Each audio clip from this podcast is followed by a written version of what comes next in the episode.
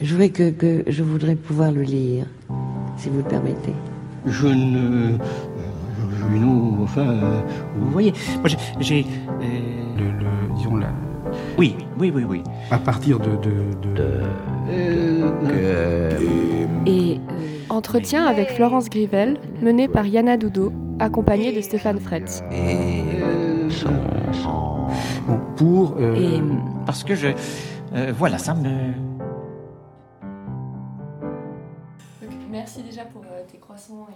Et ça, c'est quoi? C'est des. Les Bibeli. C'est un, ouais, ça, ça vient d'être sorti pour Noël. euh, c'est un peu bernois, non? Ouais. Bah, il y a des ours en tout cas dessus. Ouais. Ouais. C'est le- Mais, euh, mais donc, euh, bah, merci Florence Grivel euh, d'être là avec nous.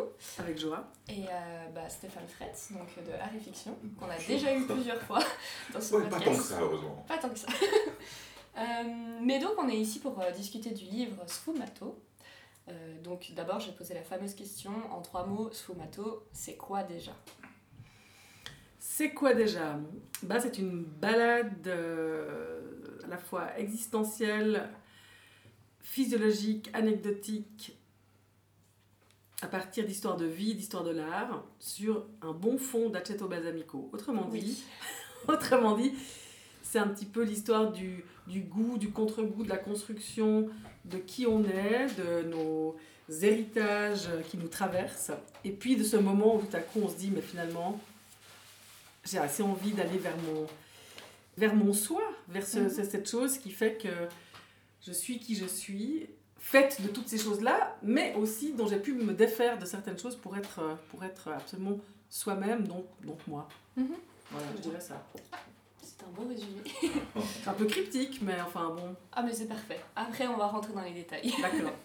Mais alors donc, euh, bah, Florence Grivel, euh, est-ce que tu, tu voudrais nous dire un petit peu euh, euh, qui es-tu euh, Te présenter globalement aussi?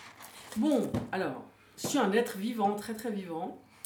Euh, je suis habitée par euh, une très grande curiosité, un grand appétit de beaucoup de choses.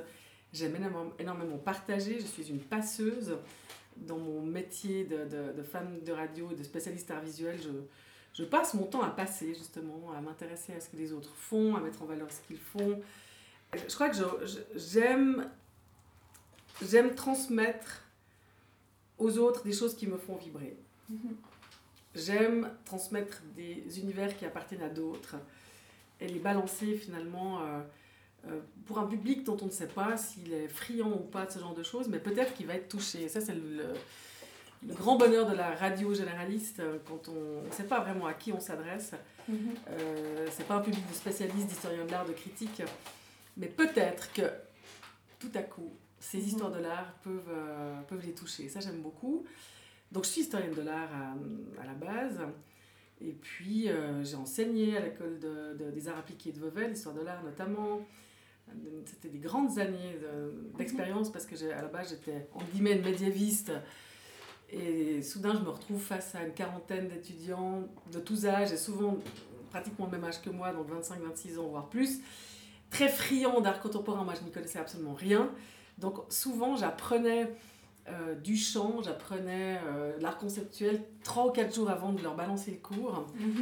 Et euh, donc il y a eu une sorte de turbo-traction, j'ai l'impression d'avoir fait un peu mes classes en enseignant. Et j'ai rencontré des gens fantastiques. On a fait des choses mais merveilleuses aussi, qui sont toujours entre, sur le terrain de la théorie et de la, et de la pratique. Parce que moi j'aime le principe de réalité, j'aime les expériences. Et donc on a vraiment fait des choses très bon art. Et beaucoup de ces étudiants sont devenus euh, des gens que j'ai suivis, des, des gens aussi qui sont devenus des amis, Mhm. des gens avec qui j'ai fait des projets. Et ça aussi j'aime, toujours tisser des liens, garder des liens, les, les transformer et les, ouais, les augmenter, toujours. Mhm. Voilà. Ouais. Et puis sinon je suis à la RTS depuis, mon Dieu, 2001 en ayant travaillé aussi à l'école cantonale d'art de Lausanne euh, de 2001 à 2004.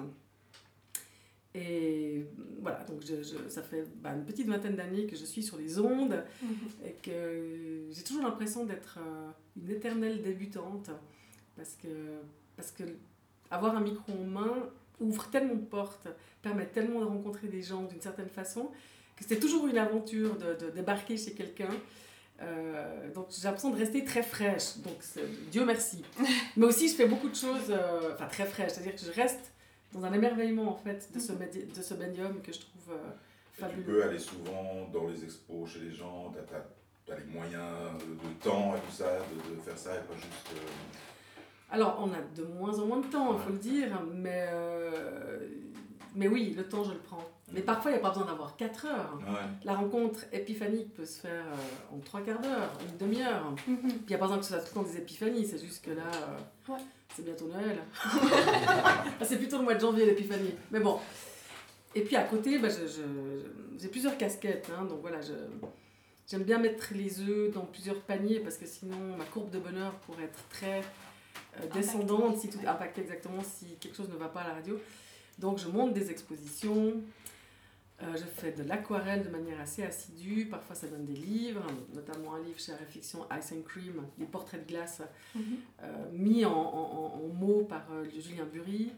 On a fait un autre livre chez un autre éditeur il y a deux ans qui s'appelle Lacune, où c'était aussi une série de, de, de, de- de paysages de lacs, mais de lacs inaccessibles parce que c'était pendant les mois froids. Mhm. C'est comme une sorte d'haleine du jour, comme ça, qui venait se Mhm. présenter sur ma page.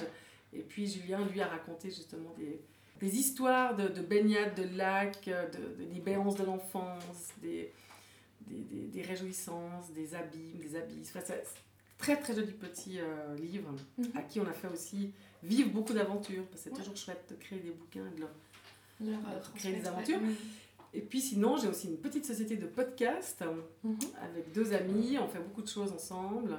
On a un projet en ce moment qui s'appelle Art School, qu'on vient de balancer sur les plateformes et qui est en fait un rendez-vous que l'on donne à un jeune entre 14 et 17 ans. Il a rendez-vous avec une œuvre d'art contemporain dans un musée ou dans un centre d'art. Et il y va avec sa propre expertise. Il part depuis qui il est et on lui demande de le regarder, de le décrire et de- d'adresser des questions à l'artiste. Ensuite, je fais un montage et j'envoie cette lettre sonore à l'artiste qui, de son côté, va répondre Mhm. euh, aux jeunes. Donc ça donne euh, ces petits déplacements où le jeune a les pleins pouvoirs, il peut dire ce qu'il veut parce qu'on on lui fait confiance, on ne lui demande pas d'être euh, un expert en art un expert de lui. Mhm. Et puis l'artiste se déplace un peu parce qu'il doit s'adresser à un jeune qui a euh, un regard qui n'est pas le même que les, les- les gens autorisés, entre guillemets. Mhm. Donc ça permet d'être euh, Hmm. d'être détendu et on apprend beaucoup de choses. Et l'artiste dévoile puissamment en général. Très bien, bah, on mettra le lien alors Oui, de, de volontiers, ce podcast Ouais, dans, la, dans la description. Ouais. Aucun souci. Très bien, alors merci déjà pour euh, cette description très complète. Et puis donc, euh, Stéphane, euh, on te connaît déjà un petit peu, mais quel est donc ton rôle dans ce livre, Sfumato, et puis euh, quel est ton rôle peut-être très brièvement dans et Fiction? Bah, dans la fiction, il y a différents rôles, dont le, bah, je vais parler de celui que j'ai eu pour le livre qui est le plus intéressant au final. C'est-à-dire, Mhm. c'est ce qu'on a- ce qu'on appelle euh, chez, chez, chez nous le, le parrainage, mais qui est en fait vraiment un travail éditorial avec, avec euh, l'autrice. euh, donc, c'est lire le texte, faire des retours, euh, et puis euh, euh, l'accompagner aussi dans, dans, dans des idées de de couverture, mise en scène de, de- du bouquin, comment il va se passer. Et donc, j'ai fait ça avec Sfumato et avec Florence. Mhm. Euh, sur une assez longue période finalement, parce que c'est. Bon, on, a, on a de toute façon une programmation euh, qui voit loin Mhm. parce qu'on on, on essaye. C'est marrant parce que quand tu parlais de, de, de ton travail à la radio, je trouve que c'était proche aussi quand même du travail d'édition, puisque nous aussi on, on essaye d'entrer dans les librairies généralistes et donc aussi d'être face à des fois des publics non forcément connaisseurs, même si souvent on a nos livres au rayon art, et là c'est déjà, ça écrème déjà pas mal le public euh, qui a un peu plus peur du rayon art que du rayon littérature. euh, littérature. Mais euh, euh, il y a quand même cette idée que le, que le livre est, est- soit accessible Mhm. euh, au, ouais, au plus grand nombre. hein. On ne sait jamais trop comment expliquer ça, mais en Mhm. tout cas, euh, il n'a pas l'air d'être un non plus initié. Ouais. Et, et là, sur le travail de la couverture, sur euh, le quatrième de couverture, par exemple, c'est un truc euh, tout bête, ce quatrième de couverture où pendant longtemps on était plutôt un peu rétif, on disait on ne veut pas cocher cette case comme tout le monde.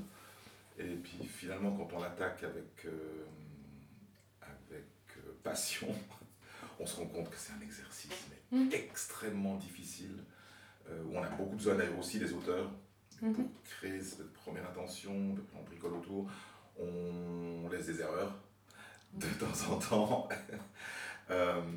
Et bah, c'est par exemple un endroit vraiment intéressant. Mhm, ouais. Ça, touche à la fois le, le, le badaud qui va en littérat- en- dans les rayons, mais aussi le représentant qui va communiquer le sujet du livre au libraire Mhm. six mois auparavant. Ouais. Euh, et donc c'est aussi pour ça que le processus est long, parce qu'il y a Ouais. plein de gens qui doivent petit à petit, à petit être au courant du livre avant même qu'il arrive en rayon. Ouais. Bah, on parlera d'ailleurs après de- du travail éditorial, euh, comment est-ce que vous avez conçu vraiment l'objet libre. Mais d'abord, euh, je voulais te dire, donc Florence, qu'à la première lecture du livre, j'ai été, j'ai été frappée par une ambivalence qui était que euh, au final tu utilises la, la Joconde comme fil conducteur alors que tu dis ne pas aimer ce qui est commun et ce qui est la norme.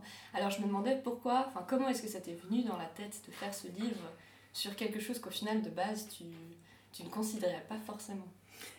Ben, exactement, parce qu'en fait, je ne parle pas vraiment de la Joconde. C'est grâce à la Joconde que je peux Mhm. aller dans mes histoires de l'art et de vie. Ouais. Mais euh, quand il s'est agi de, de raconter un peu, voilà, ça fait plus de 30 ans que, mais beaucoup, ça- depuis l'enfance, je baigne un peu dans le, le monde des artistes aussi, les ateliers. C'est quelque chose qui me m'accompagne beaucoup. Alors même que je pense être plus sensible à la musique euh, qu'à Mhm. l'art, mais c'est voilà, ça fait partie Mhm. de ces paradoxes. euh, ouais, hein. Ouais, ouais. Et- mais parce que la musique est un art aussi de, de la linéarité, on part d'un en- d'un endroit A pour aller à un endroit, enfin, par toutes les musiques bien entendu, puis c'est vraiment un, art de la physiologie qui passe par l'oreille. Mhm. L'art, c'est d'abord un peu euh, ré- rétinien, pas que évidemment, mais c'est un autre, un autre rapport.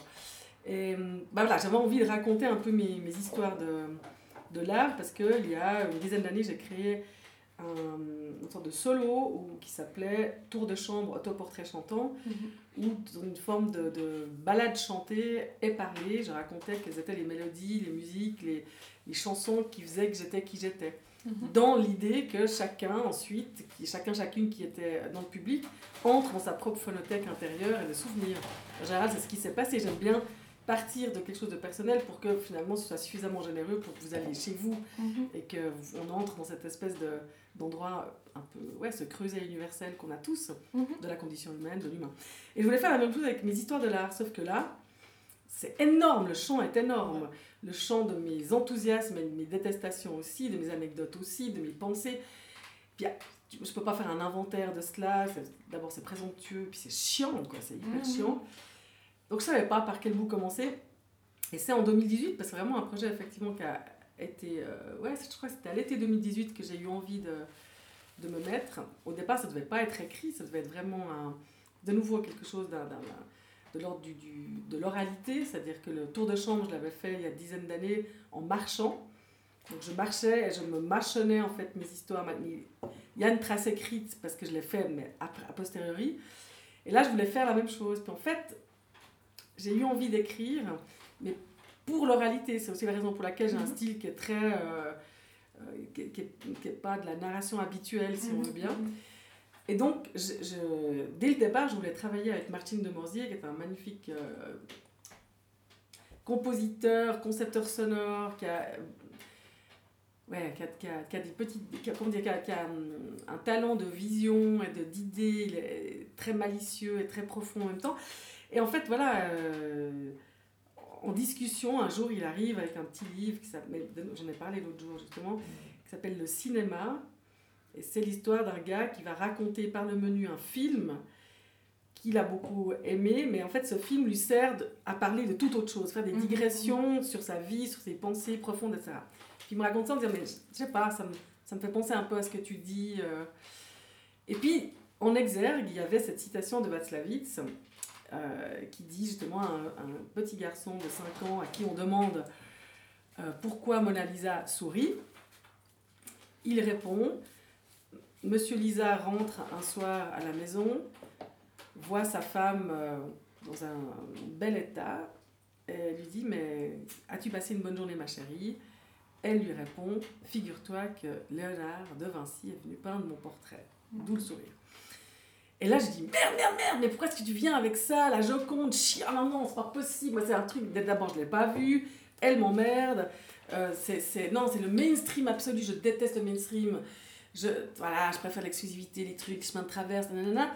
Puis finalement, je dis, mais c'est une excellente idée. Parce que de partir de quelque chose qu'on aime peut-être a priori moins, Mhm. permet de faire surgir plein d'autres Mhm. choses. Et au final, j'éprouve une sacrée tendresse pour elle lorsque je découvre qu'en fait, c'est l'histoire qui l'a vraiment figée, Mhm. qui l'a mise dans cette aura inaccessible. Mais si on se remet à l'époque de, de- de Léonard, vraiment, on est avec un artiste qui se balade dans, dans tout le pays, dans toute l'Italie, et pas seulement l'Italie, avec cette Mona Lisa dans, sous le bras ou je sais pas où, parce que c'est une petite œuvre de petite dimension. Et c'est vraiment son œuvre laboratoire. Et ça, ça pouvait que me faire plaisir. Et c'était une surprise Mhm. qui venait euh, encore plus asseoir finalement, euh, ou, ou disons, euh, ouais, ça ça m'a réconforté de me rendre compte de ça. Donc il y avait quelque chose de très aligné finalement Mhm. avec ça. Ok, très bien. Mais c'est pas un essai du tout sur la. Ouais, Pour ouais, ceux ouais. qui aimeraient Oui. apprendre Non. des choses sur elle, non. Vous Non. allez sur Wikipédia, vous en saurez beaucoup plus. Effectivement. Mais alors, euh, comment est-ce que s'est passé la création du livre, surtout en collaboration avec Stéphane? Est-ce que tu as fait un premier jet? Est-ce que tu as fait des, je sais pas, des anecdotes que tu as liées? Comment est-ce que tu as fait ça? Je ris. Alors, euh, c'était pas un premier geste qu'on a vu, on a vraiment vu, euh, on a lu. il y avait deux parties au départ. Il y a la partie qui se passe ici, qui est assez agitée, qui est assez euh, effervescente, etc. Et puis, il y a le moment où je pars en Toscane Oui. avec la reproduction. Ça, c'était le départ. Et puis, en discutant avec mon merveilleux euh, Stéphanie, Fred, Stéphane Fred,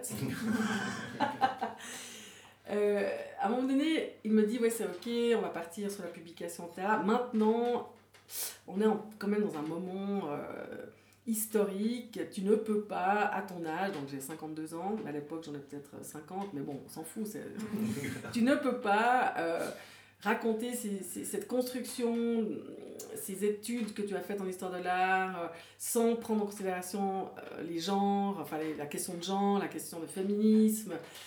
Et lui me dit, probablement c'est peut-être moi, je suis en pleine déconstruction, donc euh, c'est- c'est mon sujet, etc. Puis, moi, c'est pas du tout mon sujet. Mhm. Mais je, je- je- je- j'ai effectivement conscience qu'on est en train de vivre des choses qui sont extrêmement importantes. Alors, moi, plus que la déconstruction, c'est la complexité qui m'intéresse, et je le dis aussi dans ce fumato. Oui.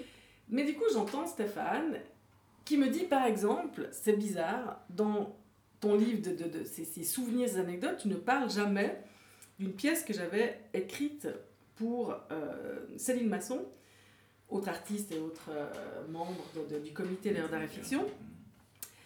Euh, une amie artiste avec laquelle on a fait beaucoup beaucoup de choses ensemble sur scène euh, dans les années euh, 2010 et quelques.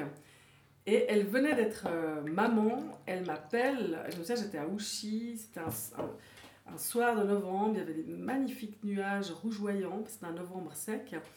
Elle m'appelle, dit écoute, moi, je ne peux pas être que mère, il faut que je monte sur scène, euh, fais-moi quelque chose. Mhm. Et hum, comme c'est quelqu'un qui a une force comique qui me presque naturelle aussi, Mhm. qui m'inspire beaucoup, ben en fait voilà, je me suis beaucoup inspirée de, de- d'elle et j'ai créé un personnage qui s'appelle Marcel avec deux L, Oui. hommage à Marcel Duchamp. Et en 2011, je crois, on a fait une, euh, on a fait une création de, de cela où en fait elle était le personnage principal, puis moi j'ai, écrit le texte, je l'ai mise en scène, j'ai fait, enfin voilà, je me suis occupée de, bah, de mettre en valeur finalement ce, ce personnage Ouais, qui était ouais, vraiment. euh, qui vendait ses performances, ouais, pas, pas qui vendait, qui offrait ses performances domestiques au public. Elle savait pas très bien si elle osait faire ça mm, face à ses galeries, parce qu'en plus elle, elle cartonnait, un article complètement frappadingue. Mhm. Bref. Et, et, euh, euh, Stéphane Fretz me dit, mais pourquoi est-ce qu'elle n'apparaît pas, par exemple? Ben, C'est une femme, c'est... Je- ouais, oui. Ouais, vas-y, vas-y. euh, je sais pas, à un moment donné, je placerai ma version. des- Ouais, ouais, bien sûr, ouais, ouais. Bah oui, j'espère bien. Puis je me dis, nom de bleu, c'est vrai, elle est pas là, etc. Et du coup, je me dis, est-ce que ce serait pas, ou c'est même toi qui me dis, est-ce que ça pourrait, elle pourrait pas apparaître comme étant, euh, je sais pas, si elle écrit une préface ou une postface qui rappelle cette histoire de déconstruction ou qui Mhm. euh, montre que je suis quand même pas à côté de la plaque et que je suis pas dans l'ignorance ou dans Ouais. le déni. Mhm. Voilà. Mhm. Et du coup, j'en ai. Mais moi, c'est comme ça que je l'ai vécu, voilà. vécu, je- Et puis, euh, mais pas- ou que j'ai interprété, ou Ouais. que j'ai voulu. Ouais. Et du coup, ça donne en fait une, une partie centrale où on a effectivement euh, Marcel qui vient, qui fait une irruption dans mon récit, qui me dit Attends, là, t'es en train de m'oublier, ou bien. Puis, Mhm. du coup, c'est une sorte d'exercice de style que j'ai adoré écrire. Oui. Où, euh, voilà, je trouve ça assez marrant, assez swingant. Et j'étais très contente de ça, en me disant Yes, I did it.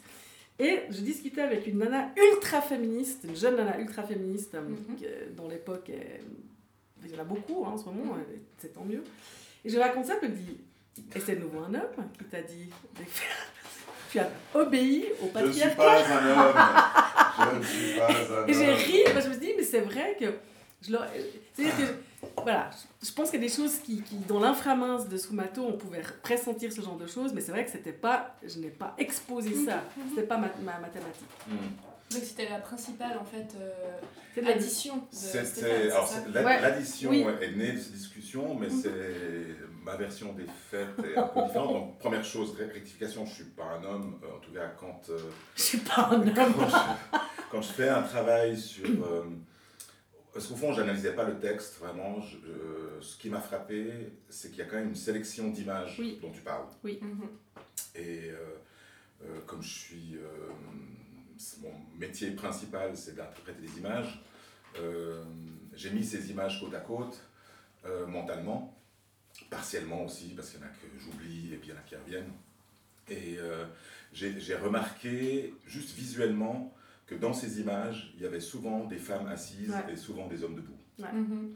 Et puis je me suis- c'est là que je me suis souvenu, c'est là peut-être aussi que j'ai parlé de Marcel, parce que Marcel était une femme debout. Absolument. Elle- Il y avait même une scène principale où elle, où elle fait du saut à ski. Euh, scène, quand même, je, je l'ai encore en tête. Ouais, quoi. patinage Elle- artistique, Elle mime, ouais, ouais, elle ouais. mime le saut à ski, euh, comme ça, sur la scène, devant nous, évidemment, sans, quasiment sans accessoires. Il n'y a, il y a pas de, Et c'est son elle a corps. pas de ski, ouais. c'est surtout son. Et le, le mouvement et tout ça. L'impact à l'atterrissage, vraiment, c'était une, une scène de pantomime Ouais. euh, vraiment Génial, super ouais. puissante. Puis je pense que c'est pour ça que j'ai éventuellement parlé de Marcel. Je suis pas sûr si c'est moi ou toi qui tout d'un coup a pensé à elle, mais c'est peut-être moi, à cause de cette figure d'une euh, femme debout. Et donc moi c'était vraiment purement visuel, c'était pas du tout euh, c'est assez féministe, c'est pas assez féministe, mais c'était juste, mais est-ce que j'ai vu des choses dans les choix des images qui Mhm. parlaient sans doute quand même d'une- comment sont représentés les corps actifs ou inactifs ou euh, méditatifs ou et agissants, etc. Il y a évidemment un discours euh, euh, sur le genre là derrière, mais pour moi c'était quand même aussi quelque chose de visuel où je me disais tiens mais, mais t'as vu, t'as vu, t'as- regarde et, Ah, ça, ça avait été fa- fabuleux quand tu m'as mis le doigt là-dessus. Mhm. et, et voilà, puis donc c'était pas forcément une- un point de vue, on va dire, politique sur le, le genre, mais d'élucidation, des images qui t'ont frappé, comment tu constitues ce... Parce que le texte est relativement court, Oui. Mhm. il y a un, un certain nombre d'images que tu choisis sur les millions que Mhm. tu as vues. Alors c'est évidemment certaines avec qui tu as vécu des choses euh, plus souvent ou Mhm. plus importantes, le premier, la première œuvre que tu achètes. le- Et puis, on a- et puis bon, on avait un bout de discussion aussi sur Marina Abramovic, qui tout d'un coup était une figure de, Mhm. de femme prise dans une des seules performances où elle est vraiment assise tout le long, et même c'est le, le but de la performance d'être assise pendant Ouais. 100 jours, euh, 8 heures par jour. Et euh, dont tu faisais une critique très dure Mhm. euh, dans la première version, Ouais. que tu as adouci euh, mon souvenir dans la deuxième. Et voilà, c'est ça que j'avais relevé. Mhm. euh, et donc, je- donc je m'inscris un petit peu en faux sur le, sur le côté, j'ai voulu te donner une leçon de féminisme. Non, mais ce qui est intéressant, c'est ça raconte plutôt moi ma soumission à la, à la loi, à la loi, la loi que tu m'as euh, euh, masculine évidemment, qui, qui était très apparente dans, dans Sfumato avec les hommes qui décidaient, qui créaient les lois, et la femme bah, assise, donc un peu empêchée. Mhm. Alors que Bah, c'est tellement pas ça. C'est tellement oui. pas ça. Mais ça, m'a- ça m'amène alors peut-être plus rapidement que ce que je pensais la question sur, euh, sur ce, bah, ce chapitre qui est très vivant de Marcel qui parle et et euh, il y a une phrase d'ailleurs qui m'avait qui m'avait assez intéressée c'était suis-je une caricature d'artiste Mhm. ou une femme artiste?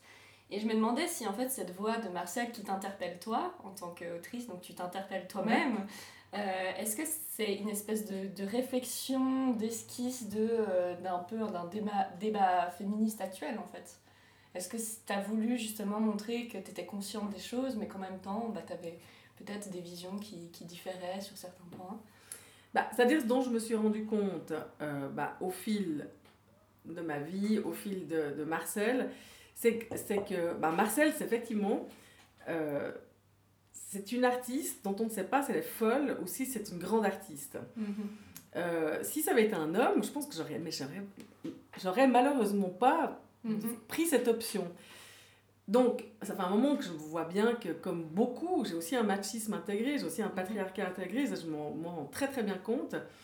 Donc, peut-être bien que Sfumato m'a permis d'aller encore plus loin, je ne sais, pas si je veux dire dans la déconstruction, mais d'aller vers ce soi, Mhm. où la pleine puissance des femmes, comme la pleine puissance des hommes, a le droit, ont le droit d'exister et de coexister. Mhm. Mais je ne peux pas dire que je suis euh, féministe dans le sens où je n'ai pas d'idéologie, Mhm. j'aime qu'elles existent, mais moi je suis dans l'écologie de proximité, donc j'essaye toujours d'être un enzyme. Je crois vraiment au processus enzymatique qui, qui fait lever la patte des possibles.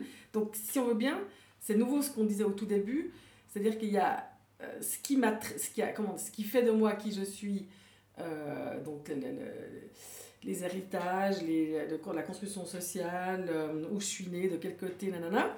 Puis il y a aujourd'hui où en fait, je peux me départir de ça, je peux peut-être rouler sur mon vélo en enlevant les petites roulettes, Mhm.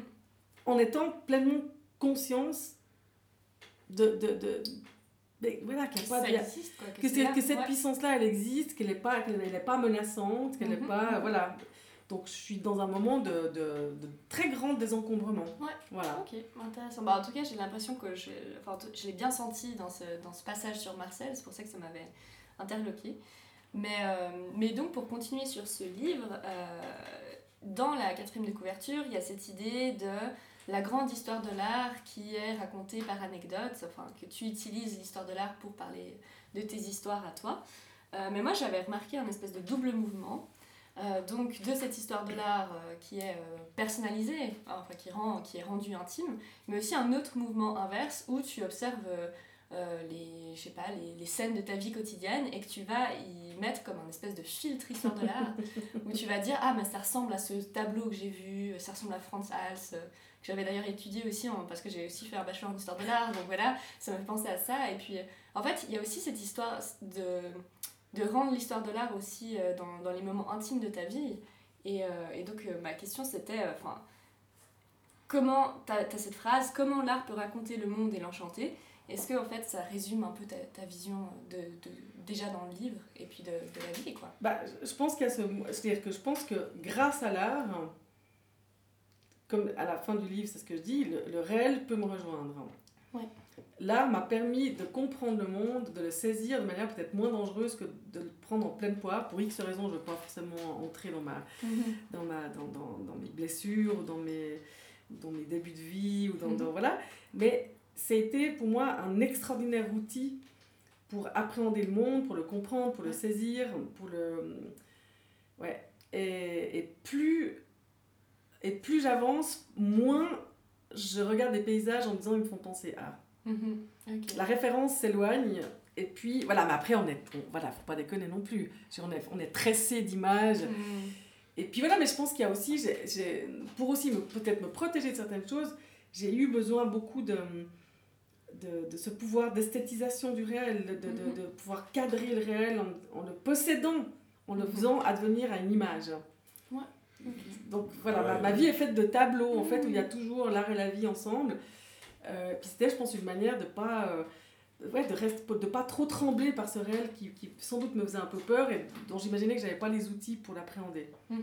Mais la fin du livre, on est vraiment assis en Toscane avec cet air d'octobre Oui. qui fait vibrer les feuilles un peu sèches, donc ça fait un Mhm. bruit un peu plus mat Mhm. et un peu plus précis. Et ça, j'avoue que je peux commencer à le vivre très profondément. Et avec moins de, moins de mots aussi. C'est ça.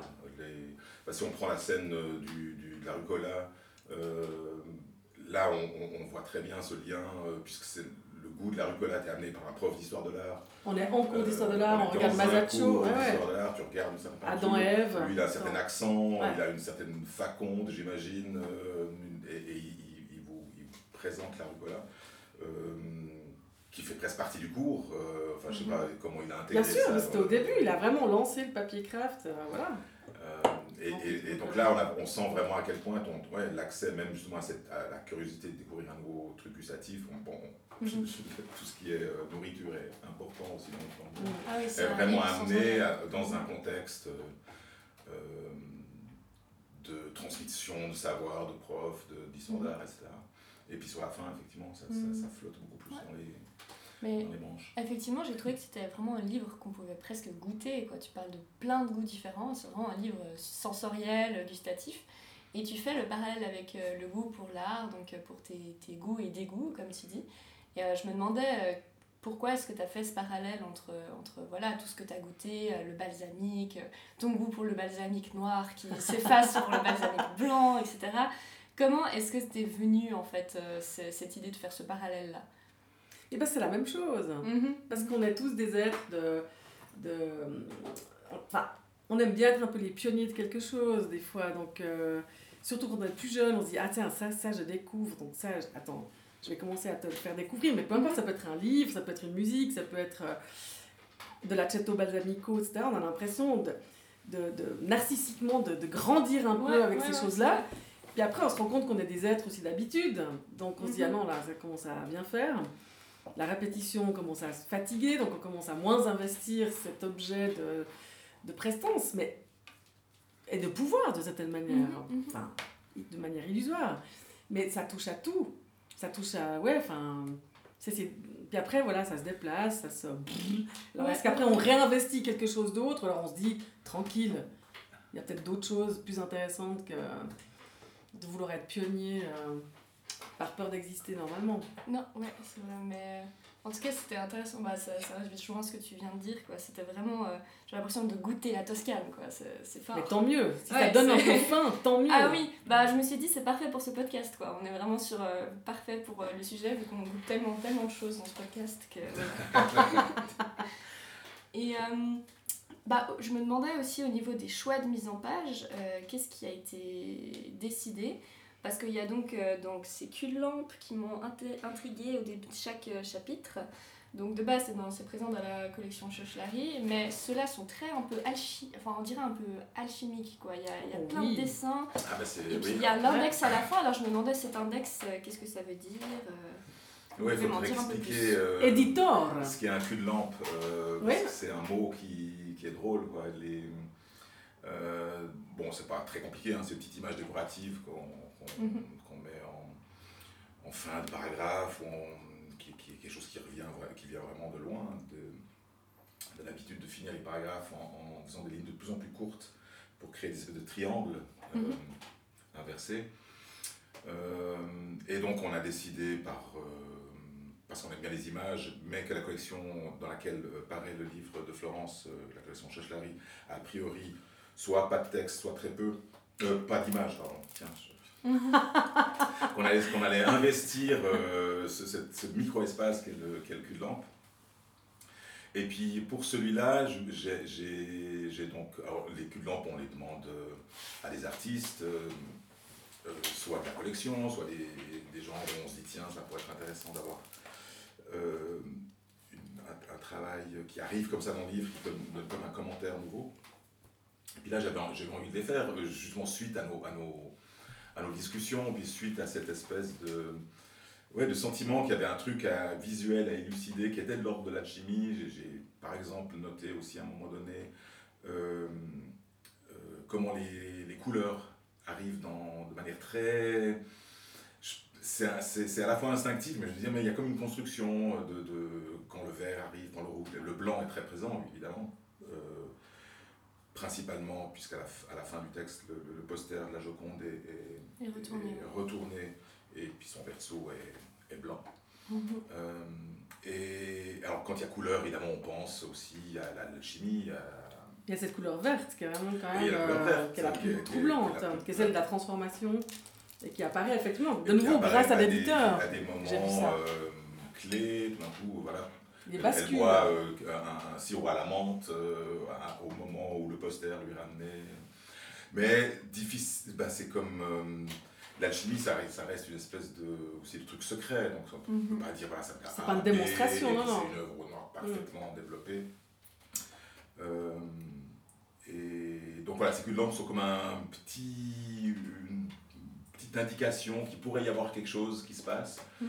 Euh, et j'ai mis l'index à la fin aussi pour un tout petit peu, euh, parce qu'ils sont quand même très très petits, Ouais, ouais. euh, pour un tout petit peu donner des indications sur la sur Le rythme, sur voilà, le rythme, sur- qu'est-ce que qu'est-ce que c'est censé représenter. Je- visuellement, je suis parti d'un- d'une figure alchimique et, et que j'ai transformé euh, à chaque fois pour correspondre à un, un chapitre précis. Je crois qu'il y en a une quinzaine. Ouais, ouais, ouais. Mhm.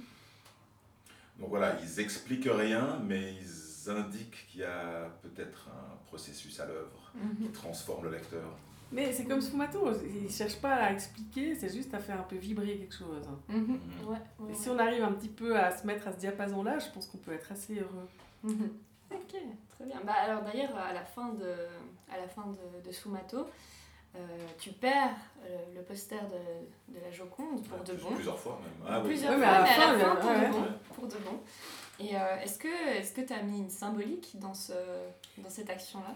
Non mais alors déjà j'aimerais juste dire que je n'ai aucune imagination. Par contre le réel en a beaucoup pour moi. Donc tout ce que j'écris là est absolument... C'est arrivé. Et comme je pense que ce qui m'arrive dans mon réel à moi est porteur de sens, toujours Mhm. très très puissant, enfin c'est comme ça que je vais dans la vie en tout cas, c'est pas anodin. Ouais. Pour moi, elle, elle est repartie justement dans, dans, bah, dans, dans sa transhumance, dans le fait qu'elle euh, qu'elle continue à être travaillée euh, idéalement. Bah, bah, J'en sais rien, enfin, qu'elle continue sa route. Et si elle s'était arrêtée chez moi, j'aurais trouvé ça très triste. Ouais. Par ouais, contre, ce qui s'est arrêté maintenant, enfin, ce qui s'est, cristallisé, c'est ce sfumato. Ouais. Et ce sfumato qui est aussi en mouvement, puisque il existe en lecture augmentée. Oui, c'est vrai d'ailleurs. euh, tu peux nous en parler un petit peu peut-être? Ouais. alors, très, oui, alors, très très euh, brièvement. Un livre, c'est, c'est toujours magnifique. C'est, c'est toujours une réalisation qui est, qui est- bon, voilà, en plus les livres d'art-fiction sont tellement soignés. Moi, je suis tellement heureuse que Flynn Maria. Bergman euh, ait mis à disposition son talent et sa préscience, parce que c'est vraiment génial ce qu'il a fait. Pour la Au niveau de la couverture, hein, couverture, et puis de voilà, couverture. oui, le dessin de couverture, et puis aussi pour la- le dessin de, du sfumatour, qui est magnifique. Deux jambes hérissées de poils qui sont surmontées de deux yeux curieux. Je trouve ça vraiment dingue. Et, et ben, puis voilà, après on maîtrise plus grand chose. C'est-à-dire que les gens achètent le livre, euh, ils le lisent, moi je sais pas très bien ce qui se passe chez ces gens-là, etc. Et puis après, pour moi, c'est un peu immobile un livre. Mhm. est- voilà, moi je vais pas le relire parce que je sais ce que j'ai fait. Oui. Mais par contre, j'aime bien euh, toujours engager toute production dans un principe euh, alchimique de vie et de- et d'aventure. D'où cette idée de, de faire des lectures augmentées. Ça m'a fait beaucoup rire d'inventer, enfin d'inventer, d'utiliser ce terme qui s'apparente plutôt à quelque chose de numérique, virtuel, machin. Mais c'est vraiment de ça dont il s'agit. C'est qu'on a réduit le texte à sa substantifique moelle. Finalement, un texte presque de- originel de Sfumato. Euh, et puis augmenter, c'est-à-dire que moi je, je suis toute seule, je fais une lecture, il n'y a pas de, il n'y a pas de, de digression, il n'y a pas non plus d'improvisation, très très peu. Mais par contre, il y a une petite augmentation parfois sonore, parce que j'ai une petite tablette de mixage, euh, j'ai deux ou trois petits faisceaux lumineux que je peux utiliser, mais tout fait sens toujours, c'est-à-dire que ce pas des effets de manche, c'est pas Mhm. spectaculaire, c'est de nouveau juste cette espèce de... On monte un tout petit peu l'intensité pour Mhm. ensuite permettre d'aller encore à un autre état de la lecture.